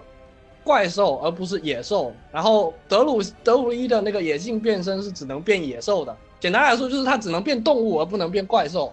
然然后他那个德鲁伊的人物卡就特别搞笑，就是写说他可以变成任意野兽或者一只枭雄，就就大家就在开玩笑说这个是不是那个估计给 DM 买了很多炸鸡，让 DM 允许他变枭雄的。是的我的，看到了嗯多利克魔法的变化为一个挑战等级为三或更低的野兽，或一头阿 欧贝对，或一头枭雄，是的，是的，是的。就特别好。然后那个圣武士的那个角色，他没有法术，就是圣武士实际上对于圣武士来说最重要的法术是制胜斩，就是我命中了以后，我可以在那个攻击的命中下面再加多少点的这种神圣的伤害，或者叫光耀伤害。啊，然后这个圣武士在圣武士的卡里面是没有法术的，没有任何法术的，但是他那个他那把剑直接自带一 d 十二的神圣伤害，嗯嗯嗯，就基本上都是他们是按照那个 NPC 的写法来来写的那个卡的。然后像吟游诗人本来应该是会一些法术的，就整部电影都没有体现出来吟游诗人会法术，就纯粹是嘴炮。打也不会。对对对对这种感觉。嗯，但是那导演根据导演的访谈，他们就是说怕就是普通的观众会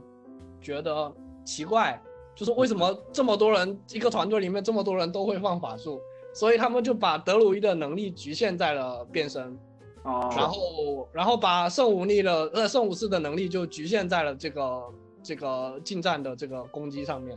这样子。嗯，嗯，就是实际上就是把每个人的他们的能力都缩窄了一点，然后让观众更明显的体会到，就是像跑团一样的，他们有一个团队协作的这样子一个功能，就每个人能做到一些别人做不到的事情，大概是这样。是。嗯，哎呀，说到这个圣武士，其实你看他虽然也是呃不太常见，就是你在圣骑这样形象的人里头不太常见的黑人骑士，但是我觉得演员真的挺帅的，就而且他的气质，这个互联网新晋新晋这个网络男友，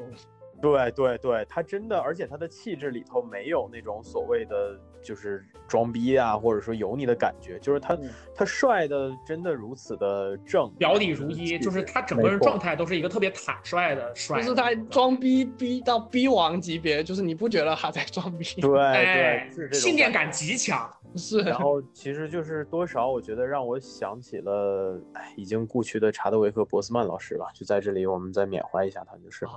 缅怀国王。我我看这个演员第一反，他一出场，我第一反应是这不是拉塞尔吗？就是湖人队的后卫，就是 长得。不过就是说实话，他说话的那个状态，我倒是想到说，这不毁灭者德拉克斯嘛，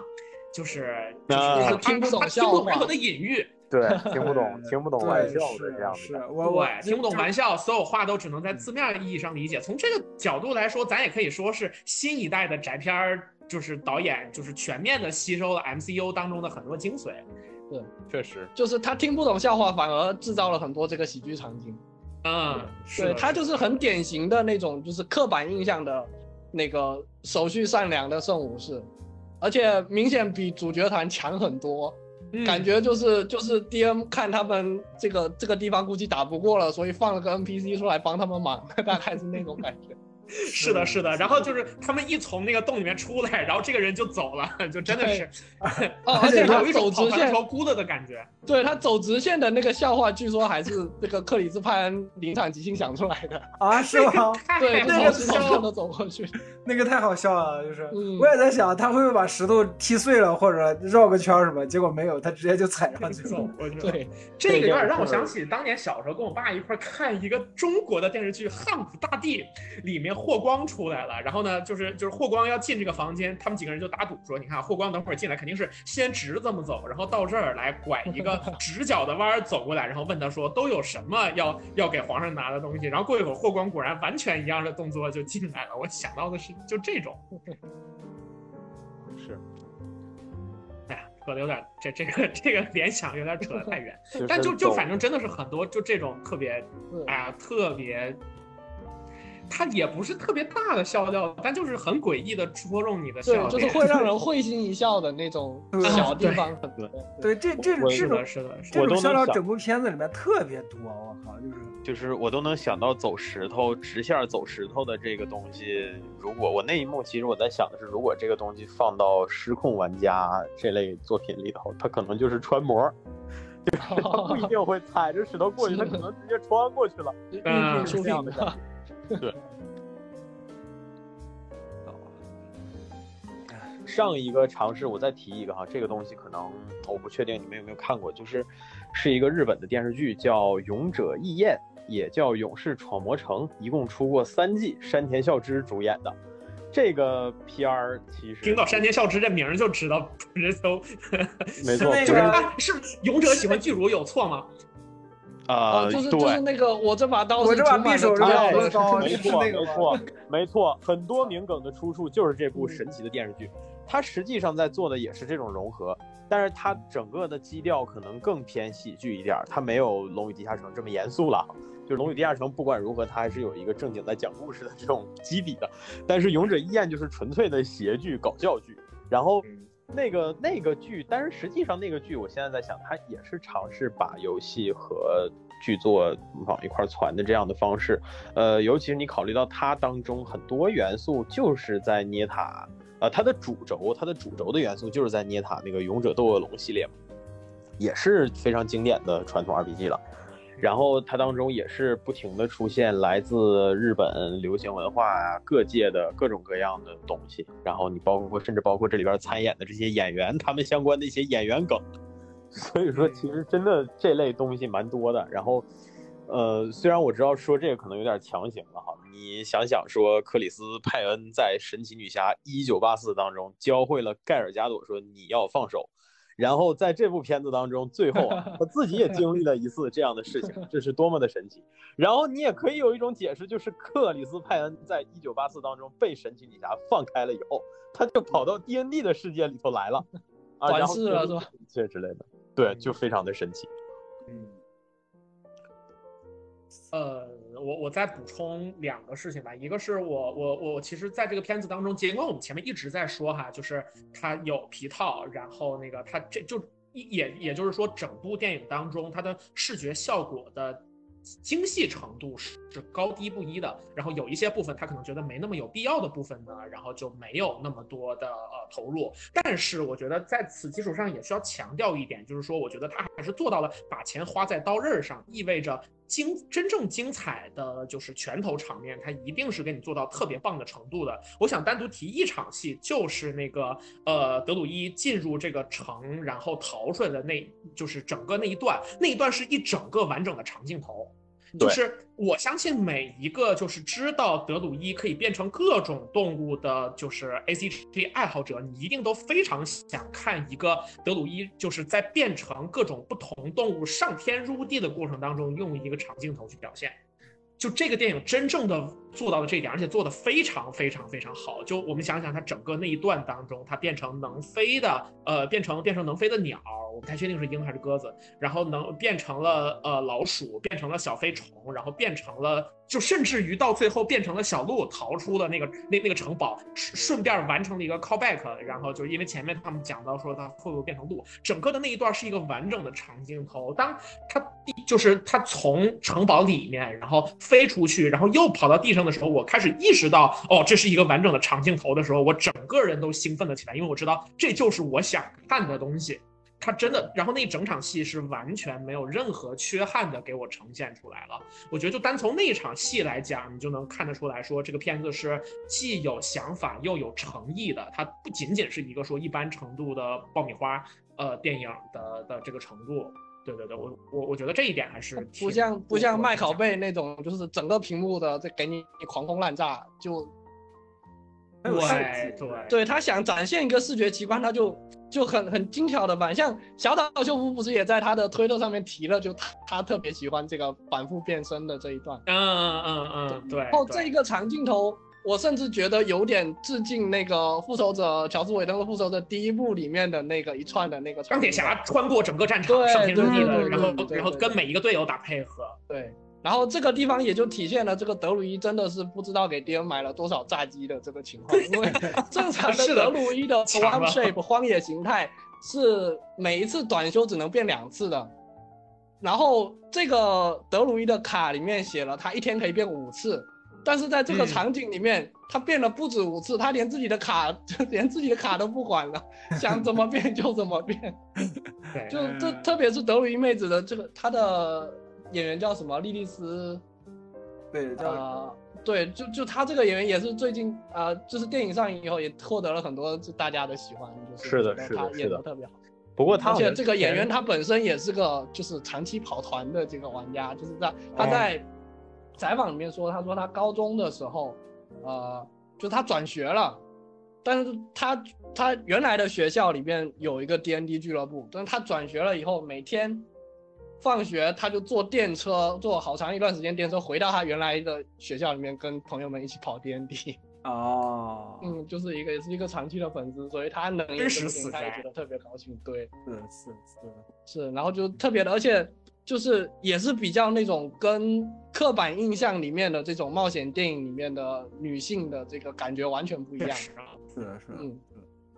哎，你说那个妙晨说那个长镜头，我我我记得最后大战的时候也有一个长镜头，那一幕也很酷炫，就是，嗯，就是他们几个人围着那个那个女巫师一个人打嘛。啊，对对对对对对对，那段我觉得很酷炫。我我我我觉得刚才那个小小老师提一个特别好的，就是对比麦考贝哈。我我我现在有的时候我在想，因为对变形金刚这个系列的评价，就这个系列本身对我来讲意义算是比较特殊的，但是。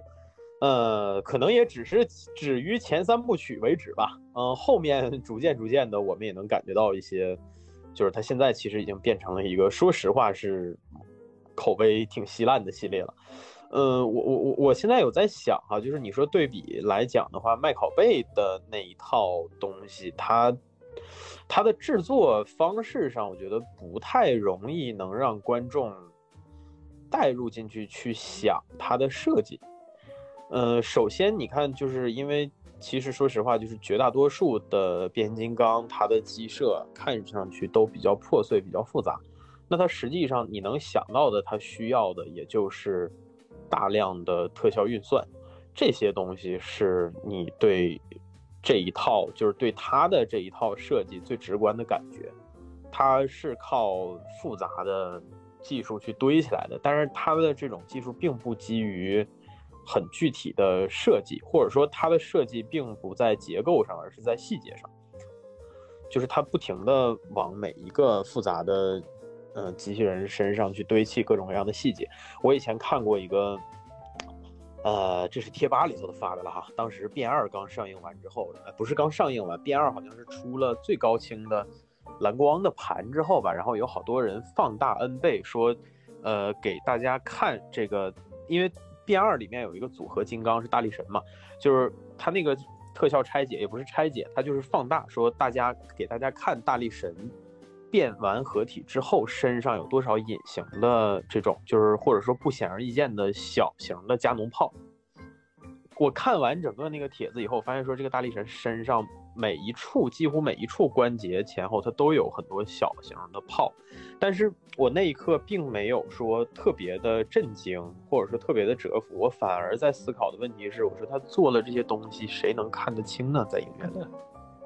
我我我那一刻最直观的感觉就是这样，因为说实话，我看变二的时候，嗯，初中吧，初中高中，我其实眼眼眼神一直都挺好的，就是我是属于日常生活完全不需要眼镜的那种，呃，所以说实际上。我在影院里头，我是能看得清绝大多数的东西的，我也能够足够的震撼或者怎么怎么样。它的震撼我能理解，但是你要真说它加这些东西，我觉得不会有人在影院里会刻意的去留意。而且就算是我发现了，我也并不会觉得它有多么的巧妙或者怎样。其实这个事儿，你看哈，今天那个张苗晨开篇就疯狂的 Q 那位导演，我也就不得不说，当然我不会说他，我会说很多人都犯这个毛病，就是在影片当中。藏一些这种，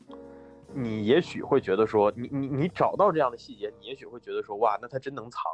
你会觉得他藏的真深，这是你会给的评价。但是这些并不意味着说这个东西就能够产生多么核心的意义，或者说能够对整个片子品质的提升有多么直观的作用。我不觉得这两者之间是正相关的。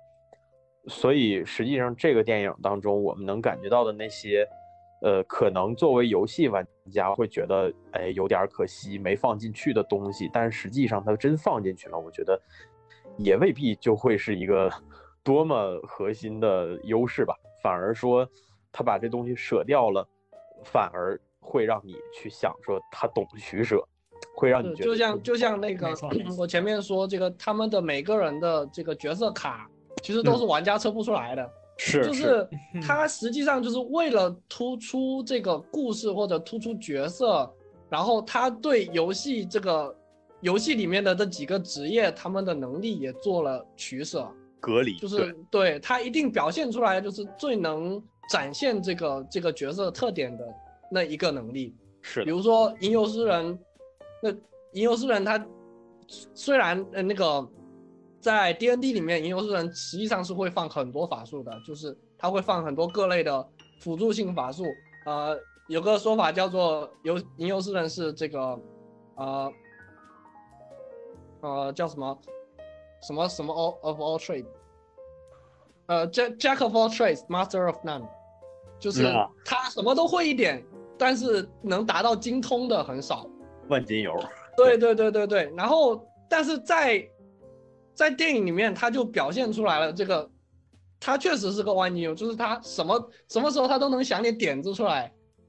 然后他能想出各种各样，他对很多东西他都熟悉那么一点，然后他能想出一些想法出来，能计划出一些东西来，然后因为特别是在跑团的时候，其实实际上就是很多情况会是你这个团队里面每个玩家他在玩的时候追求的是不一样的。就有的玩家就像那个圣武士一样，就特别的追求我们所谓的 RP 角色扮演，就是他一定要待在他那个角色里面，然后他一定要完全的就像方法派演员一样演出他的那个角色。然后也有的人就像，呃，就像吟游诗人一样，是这个实际上是这个团队的点子王，他很多想法就是各种各样的歪点子都是他 想出来的。对，嗯，对，然后对他其实。作我作为一个这个 D N D 的玩家，我就是我是觉得，就是虽然他没有展现出游戏里面的很多术语，但是一他基本上把这个整个世界观给体现出来了，它是里面藏的世界观的彩蛋非常的多。然后第二就是它实际上虽然这些人他是角色，但是这些角色体现了很多在跑团时候我们实际的游玩的状态。嗯，这个就是一个很妙的一点，就是每一个当然每一张跑团桌都是不一样的，但是大部分的跑团桌就都是一群朋友这样欢欢乐乐的聚在一起，然后过了一个很休闲的，有有的是在肯德基，有的是在自己家里，就过了这么一段，或者在个奶茶店过了一段这个很休闲很快乐这个时光，然后大家就吵吵闹闹、欢欢笑笑的就跑了一个下午，就是打败了一个 BOSS 或者什么之类的，但是。这这一段，把他把跑团的这个感觉很好的抓住了。虽然说可能没有一个字一个字的照搬跑团里面的某些东西，但是这个感觉我觉得确实是抓住了。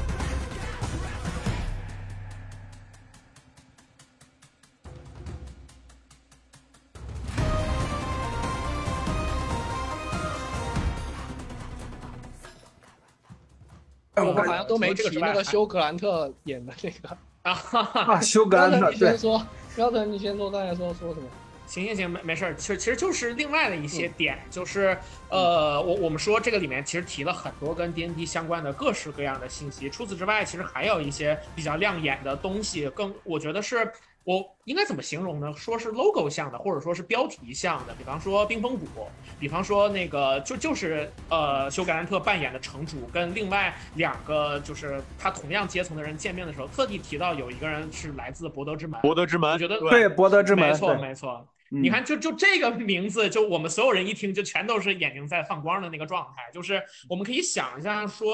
就是这个东西也让也让我在影院当中产生了特别强的兴奋感。就是如果顺着这个东西继续往下讲的话，那所有的这些东西都有可能是全新的，就是我们说创意和新的故事的来源。有一天，也许我们真的也能在大荧幕看到像印记城啊之类的，就是就这样的地方这样的故事。当然，我觉得异度风景的就是设定想拍一个电影出来还是比较。比较难，但是我觉得这无疑是一个我们可以期待的方向。反正我我在看到那些信息的时候，也是有产生了很兴奋的感觉。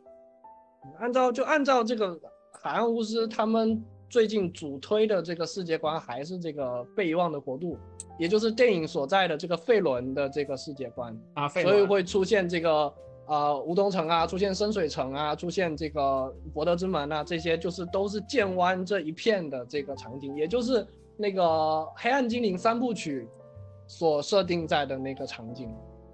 然后啊，还有就是博德之门系列的那个游戏，包括明年是今年还是明年？今年要出的博德之门三也是跟这个设定在同一个世界、同一个宇宙里面的。那个也搁了挺长一段时间了，我记得。我买了 E A，然后我我我那个早期测试版我都可能玩了一百多个小时了，估计。是。就只能先靠这个，但是但是反正就是所有的这些项目确定再继续做，反正就是好事情。就毕竟虽然好像 D N D 电影在中国的票房好像不怎么样的样子，据说排片都给《铃芽之旅》了，是不是？是，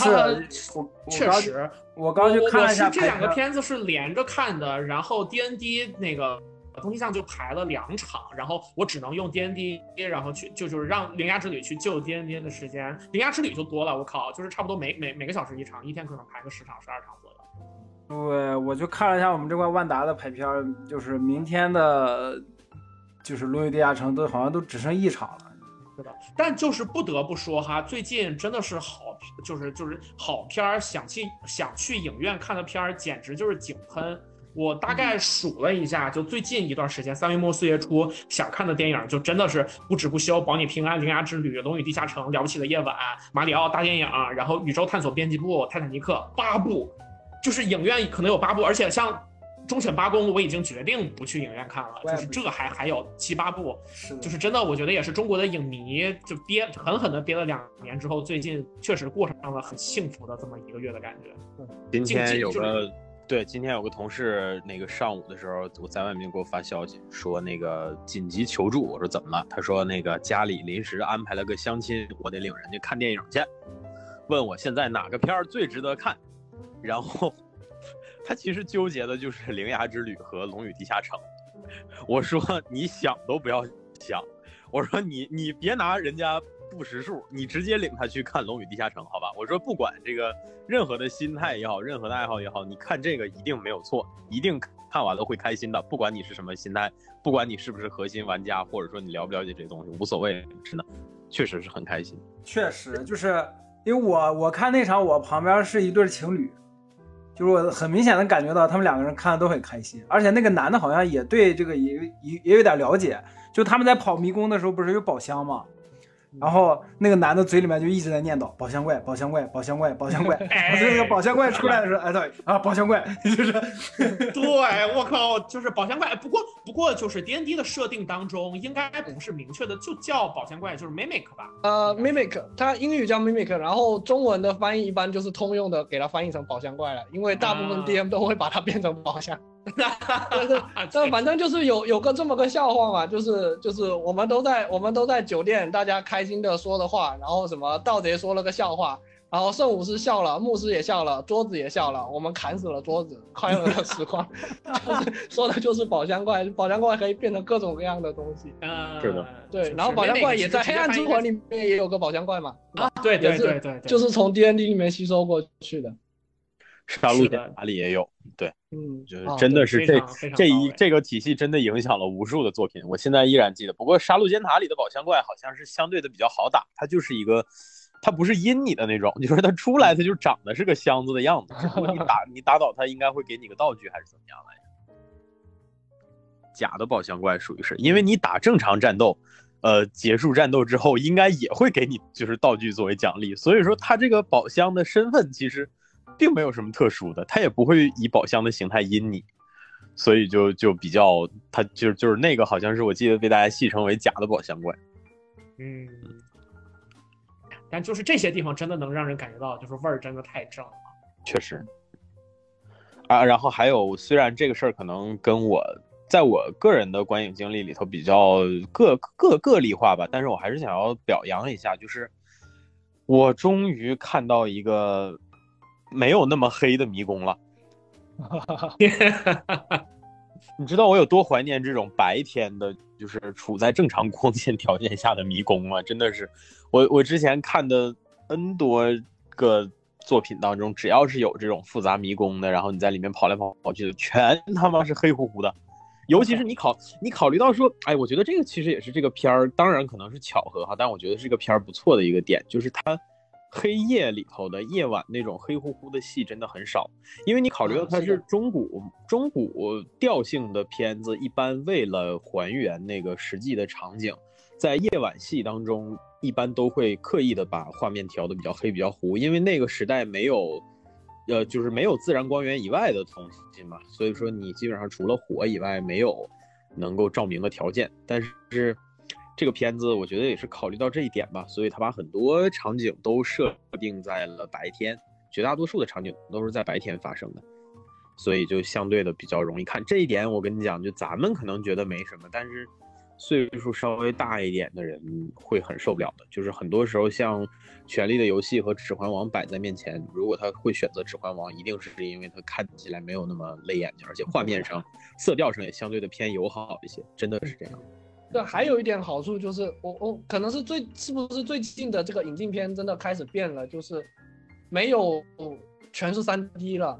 哎就是最近的好莱坞引进的大片都有二 D 的片可以看，就很多的三 D 的片之前就是是不是影院为了省省钱，怕灯泡坏，就三 D 的片本来就调的暗，然后再加上那个眼镜一戴上去就更暗了。对，对，现在很多反而就是二 D 的片，看上去像我这种戴眼镜的近视的人，就不用再戴两个眼镜，真的舒服很多。没错，就是很多片，特别是后期转至三 D 的，真的转的就又特别粗制滥造，有的对甚至是什么中国特供版的那种三 D。对，不过这个其实还有一个比较特定的背景，有的时候是因为它走进口分账分账片的那个路子走的就是三 D 的特种的渠道，所以说它哦只有就是转成三 D 了，然后才有引进的那个名额，对。就是也有一些这种政策性的原因在里面。比如说《超级马里奥兄弟》，就是现在正在上的马里奥大电影这个片儿，它实际上就是只有三 D 的。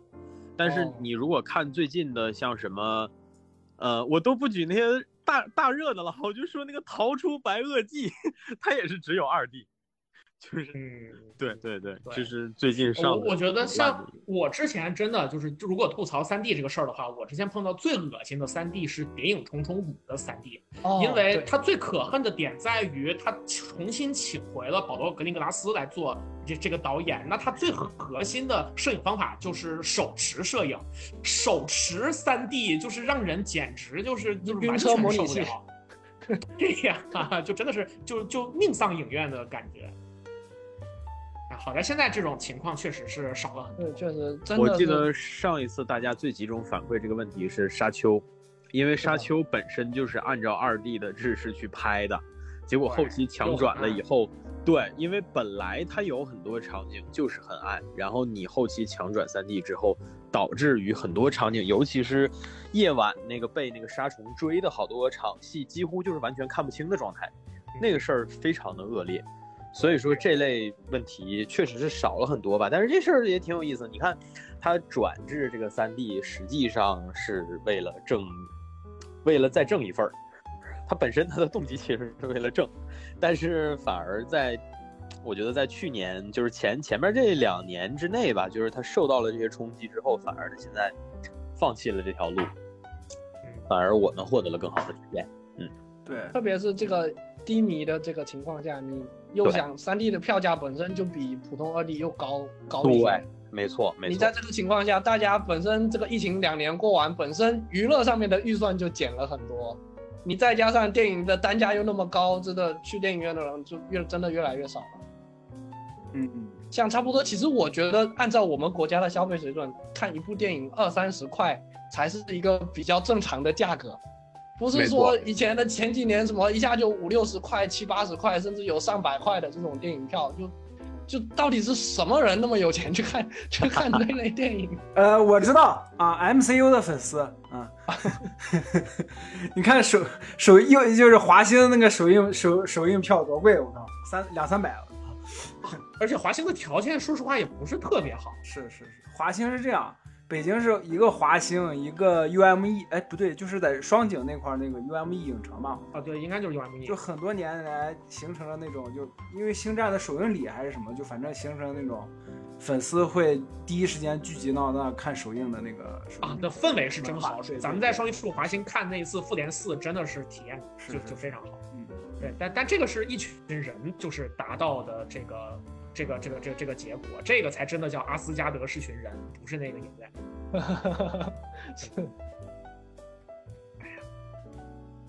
哎，就就是就是，反正看 D N D 的那个电影，我我自己在看的过程当中也有很强的那个感觉，因为好多那种点儿都只有我一个人在笑，然后笑完了之后呢，我倒是不担心别的什么，我就是有点害怕会不会打扰到别人，然后我就会想说，如果大家都懂这个点，大家都在很开心的笑，我就我就不会有这个担心了。我觉得我去的那个场就，呃，我是比较倒霉，因为我坐我旁边那个大叔进去影院就睡着了，然后开始打呼，然后 我就偷偷挪到了旁边一个空座位上。但是就是我去了那场，我觉得氛围还行，就是很多地方就全场大家都一起笑了，嗯是是，就我感觉不是那么说非得怎么样，就是我觉得这部电影有个特点就是它不傲慢，就不像嗯很多的漫威电影到现在 MCU 的到现在这个阶段，就是确实有点傲慢的，就是你非得看懂前我前面这个二三十部电影，你才能懂得我这个这个片子在讲什么。然后一整部片子可能有有三分之一的东西是要么是接续前面的某个剧情，要么是为后面的某个剧情做铺垫。嗯，就你不是粉丝，好像都不会来看这个电影，他对自己的粉丝基础那么有自信的那种感觉。然后到 D N D 这部电影，反而是因为他很他很怕人家不来看，就是他尽量能把电影拍的所有人都能看懂，就你不玩游戏你也能看得懂，你能你能能笑得出来。很多地方是一些，就是反而是很典型的，就是好莱坞的那种叫什么 slapstick comedy 的那种感觉。就那种那种笑话，然后全场大家一起笑，就真的给我带回了一种就是当时看《复仇者》第一部的那个感觉。嗯，嗯是是是，是。呀是呀，但是确实可能整体的完成度还是没有，完成度还是可以，但是确实在很多地方处理上都没有那么的完美。嗯。是啊，我觉得还是因为这个事儿其实也是因为它本身讲的这个故事的格局也比较有限吧。你想，我们实际跑团其实也很难掀起像以前那种大片儿当中那么大规模的所谓的像天灾一样的大场面，对吧？他们最后打的这场战斗，甚至都没有他们试图停止那个死亡之树的那个场景看起来宏大，对吧？我觉得整个片子最大的一个场面，可能就是他们在古堡里头被那条肥龙追，这是其一。然后其二就是后面那条那那棵树从天上开始展开的时候，其实你说所谓的像以前那种魔幻大片当中的比较恢宏的场景，可能也就这么两处，其他的地方我觉得都还好，甚至包括最后这场战斗，我原来以为这个红袍女巫可能不是最终的 BOSS，也许还有更恐怖的力量会出来，结果没有，最后就是打他，而且打赢了就结束了。我上次，嗯，对，就是我上一次有这种感觉是看啥呢？看《银河护卫队一》，罗南，我那个时候打完就结束了。对我那个时候，但是那个时候我会不满意，我那个时候觉得说，what？我说打完罗南就结束了吗？我说这就完了吗？结果真的就完了。我那个时候其实反而是有点失望的，但是时隔这么多年到现在，我看到这儿，我反而觉得哎挺好。我觉得在这结束，哎还还不错，有点意外之喜的感觉。有这样的感觉，就是他不追求那种真正这个所谓的这个毁天灭地的那种大场景，只是单纯的就把这一小段故事就这样结束了。是的，是的，对，就可能跑团的时候，大概就是像我们大概可能四级五级的时候，我们就跑这么一个短团，你面对的就是这么一个符合你能力范围内的 BOSS，而不会说真的很所谓的那种小人物拯救世界一样拯救的，那个格局会那么大。然后观众可能长时间看这种啊大片的这种是经常拯救世界的这种大片，可能也有一点这个疲劳了，反而回归到这样小规模一点的东西，还是啊更好接受一点，更好消化一点。我好像明白我之前跑那几次团为什么总是死了，除去那个真正的 bad luck 的部分，就是我总想搞点这种。就且不说是不是总想那个去打一些大 boss 吧，倒也不是，但是我总想搞点这种毁灭性质的事情，我就总想把场面搞大，结果就总死，真的是那样的。我们跑第一个，那是真死啊！我靠，对我们跑第一个团就是那个明明就是像刚才徐阳老师说的，就是大家四五级对吧？而且你们好不容易逃出来了，就大家就一起相安无事的走掉就完事儿了。我非得要去点那个火，我非得要把那个房子给点，结果把那个古神召唤出来了，就是这样的感觉。是的，所以我就不适合经典好莱坞电影的篇幅，我适合放在电视剧篇幅或者放在爱死机篇幅里头。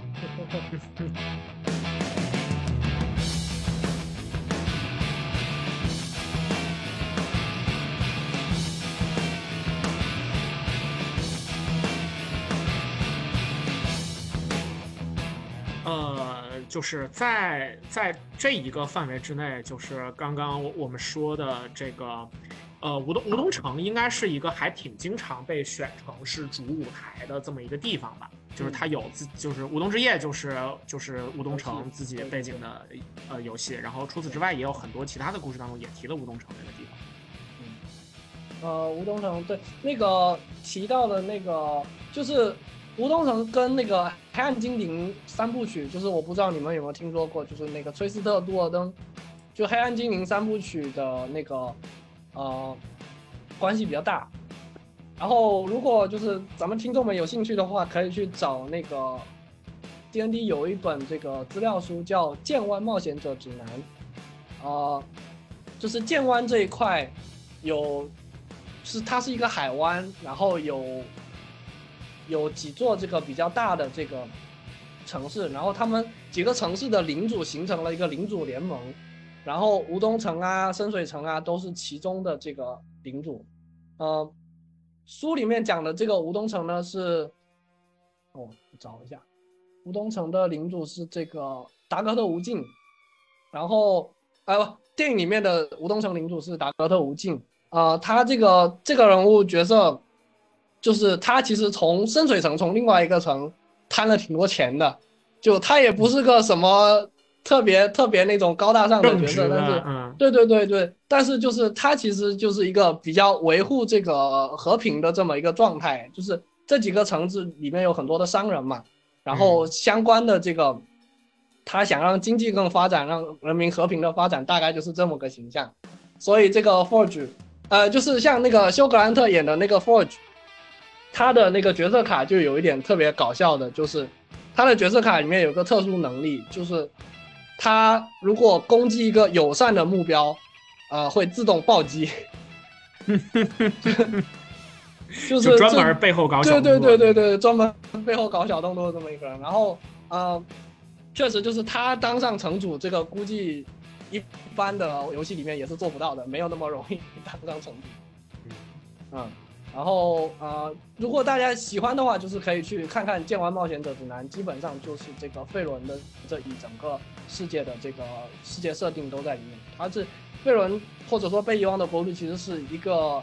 一个星球吧，大概这么讲。然后上面有各种各样的大陆，然后呃，我们从我们的大家比较熟知的这一块地区，都在这个剑湾这边的附近，包括冰封谷，包括吴东城，然后博德之门这块地方，都都在这同一片大陆上。嗯，嗯，我感觉也差不多当。中还有嗯。我我感觉也差不多了，还有要查缺补漏的吗？呃，对，应该是差不多。我觉得主要反正也就是咱们一方面是说这个片子确实做的不错，就是不管是这个多种族的，然后很多人可能看海报就开始高喊，就是政治正确，就是这些个中国人哈，呃，好好美丽的中国话。但是就实际看完之后，大家会发现说，确实对于这一点，我们前面也讲到了嘛，有一个很好的运用。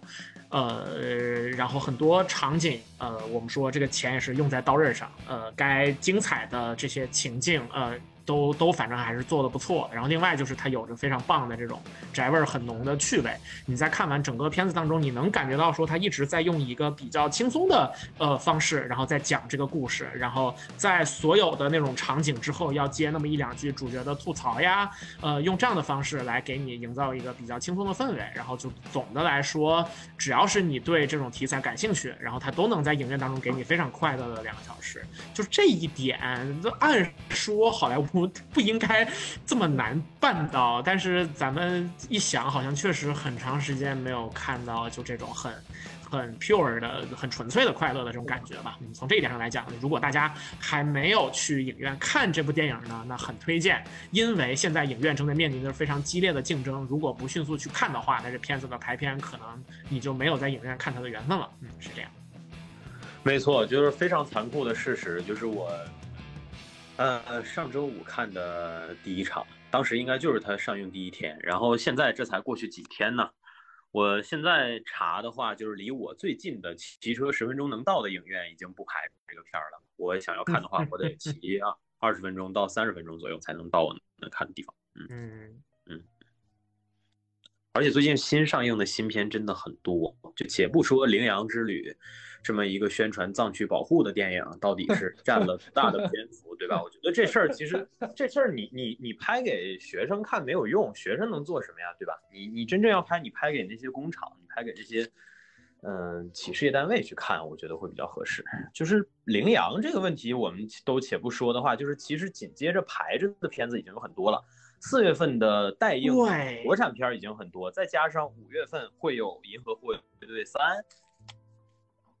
是都啊，最近重映的还有贝克街的《亡灵》对，这周还有《灌篮高手》呢。对啊，对对对，《灌篮高手》也要来了，然后晚上还有那个《平价物语》犬王，那个那个我也想看。哦，对，啊是抢王的我也我也想看，对，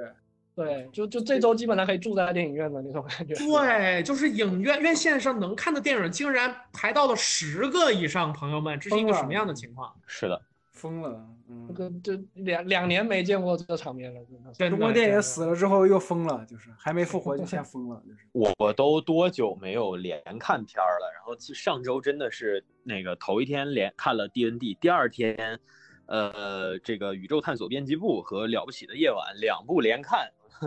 也是住住影院，确实是住影院的感觉。因为你你上午看一场那个宇宙，然后呢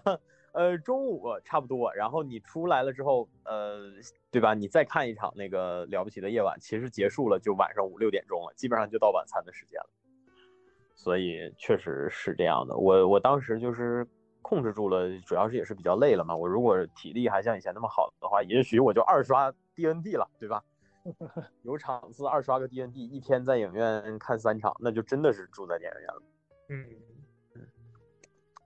哎，多去吧，这也是幸福的烦恼。多去吧，就是劝，还是非常乐见。没错，就是劝大家去看。我现在依然历历在目的是，当时上大学的时候，我们后面那两个学期相对的事情没有那么多，然后那个时候刚好是各种好莱坞院线大片儿，以漫威为首的这些东西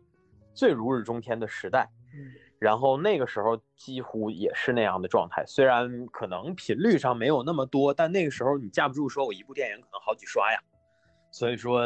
而且那个时期也是你去纯粹体验特效大片的时期，就是你对这些东西没有疲劳的感觉。你不像我现在在电影院坐一个半小时以上，我的坐骨、我的腰就开始疼了，我就要不停的调整姿势。然后，反正确实是我我我我觉得就是，尤其是趁着体力好的朋友们，趁着体力好，就多去看一看，多去刷一刷好看的片儿。不老少，对吧？就是支持一下。你像这个《龙与地下城》这种也是，它本来卖相不太好，但是没想到是个 surprise。